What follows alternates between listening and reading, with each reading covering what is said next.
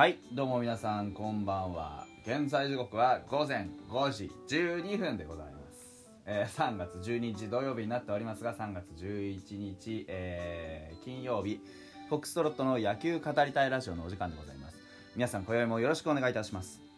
はい。えー、っとなんでしょうね。まずなんだ。あ日本人なんでね。これは言っとかなきゃいけない。で、えー常時忘れてはいけないということだと思いますけど3月11日でございました。あのー災害僕らも本当にあのーね特にこと地震に関してはも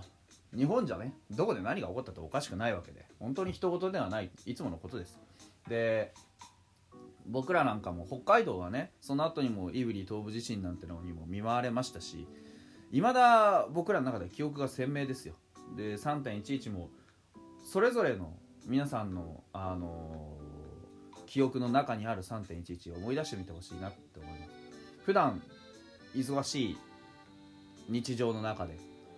つい忘れがちなことだと思うんですけどでも本当は決して忘れてはいけないことだと思うんです。あのーあの日にたくさんの命が失われたってこともそうですけれどもまああのー自分たちの命をそういう時にどうやって守っていったらいいのか。僕災害が起こるために言ってると思うんですけどね。まずは自分たちの身の安全っていうのはすごく大事。命を守る行動っていうのをどういうふうにねあの記憶だけじゃなくて行動に定着させていくか。これはやはり普段の心がけですよね、うん、そういうことを思い出す日に、ね、1年1回あってもいいんじゃないかなというふうに思います。まああのー11年経ったからといって何かがなくなるわけでも何かが終わるわけでもなくこういう日はまあ歴史にまあ不幸な意味で刻まれてしまいましたけれども残る日になるんじゃないかなというふうに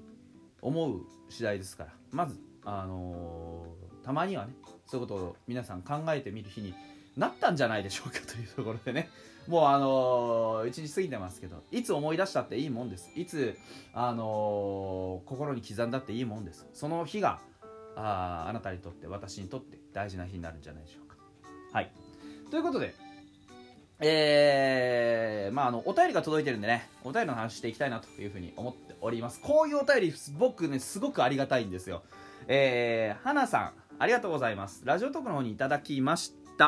えっ、といつも分かりやすく質問に答えていただきありがとうございますと。ああ本当すいません。そんなそんな風に思っていただけると本当に助かりますね、えーまたお聞きしたいです。なぜ1球目からガンガン振られると投手は嫌なんですか？解説さんでよく聞きます。私は振られるより見極めてなかなか振ってくれない方が逆に嫌なんじゃないかと思ってしまいます。というところで。あの興味深い質問ですよね。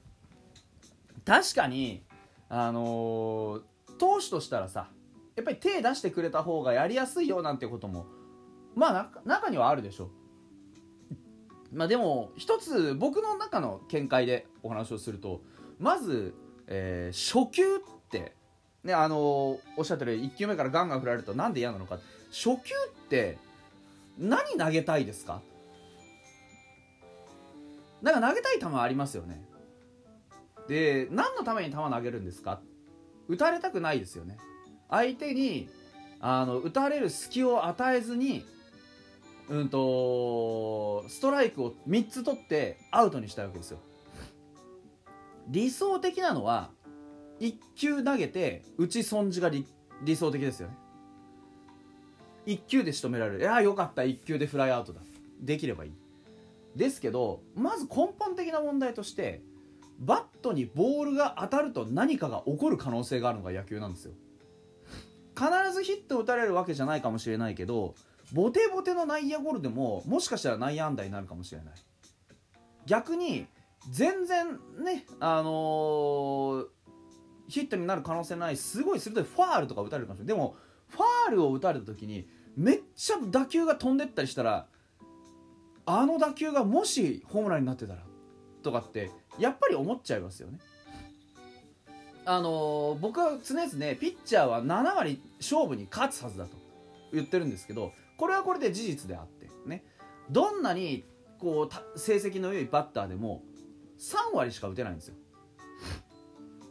で特に最近は3割5分まで行くのも珍しくなってきたわけですよね。いくらこうね打打のレベルが上がってきても投のレベルもね同じぐらい上がってきてるわけだから。ってことは、まあ、何が起こるかっていうとピュッて投げれば基本的には7割勝つっていうところをまず僕の中では基本性にするんですよね。でも3割は打たれるわけですよ。で3割打たれるっていうことの中にエラーとかフィルダースチョイスとかそういう数字にならないもの。ね例えばピッチャー強襲だってピッチャーから見たらあピあの内野手を強襲するヒット。すごい勢いで襲ってって、えー、あの飛んでくヒットっていうのもピッチャーからしたらヒットでもヒットはヒットでもなんかなんとなく損したヒットですよね。アウトにできるはずなんだから。っていうことを考えると実際は、まあ3ね、7割勝つ心持ちではいるけどバットにボールが当たるっつうのはすごく嫌なわけですよ。でバットにボールが当たるための一番最初の関門っていうのは振るか振らないかなんですよね。だから僕は初球からでも要はファーストストライクですね一番最初に取ってくるストライクっつうのは絶対振るべきだと思ってるのはチャーがストライクを取ろうと思って投げてくる球に対してきちんとアジャストをするもしくは当てていく振っていくことによってピッチャーからするとこのバッターはもしかしたら見えてるのかな分かってるのかな打たれるかなっていう疑念を抱かせたい。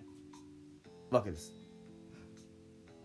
でそこに見極めっていうものが入ると何、まあ、僕からするとね僕からするとじゃあ見極めじゃ何がダメなのかっていうとストライク取れるじゃないですか。バッターはストライクを3球続けられるとアウトになっちゃうんですよ。で2球目以降はあの空振りするだけでどんなボールでも空振りしてしまったらアウトになるんですよ。ってことは1球目と2球目は空振りしても許されるんですよね。だから相手からしたらストライク取ろうと思って投げてくるピュッて投げてきたボールに対してストライクゾーンだと思ったら僕は振るべきだと思うんですよ。ってブンってやるじゃないですか。で空振りしたっていい。当たったならなおいい。ヒットならなおいいですよね。でもさっき言った通り振らないとヒットにならないので見るっていうことはもしかして当たったら何か起こるかもしれないの可能性をゼロにするんですよ。だからその全部が全部振ってきゃいいってわけじゃないですよ。その振ってくることを利用してストライクカウントを稼ぐっていう選手もいますからおっしゃられる通り見極めてなかなか振ってくれた方がねあのー、嫌だな振ってくれない方が嫌だなちょっとなんかスイスイストライク取れて気持ち悪いなって思う人もいるかもしれないですけど基本的な確率論の話を言うと絶対に振らないと何かは起こらないわけなので振ってった方がカウント的には有利なカウントを作れるんですよね。振ってストライクになるってことは相手のボールのタイミングですとか曲がりですとかキレですとかそういったものを事前に予習できるってことなんですよ。だから実際にヒュッてきたボールに対してブンってバットを振ります。バット振ってみました。どうでしたかっていう感覚をフィードバックして次の1球に備えることができる。で次の1球がボールなのかストライクなのかの見極めのためのデータにもなるんですよね。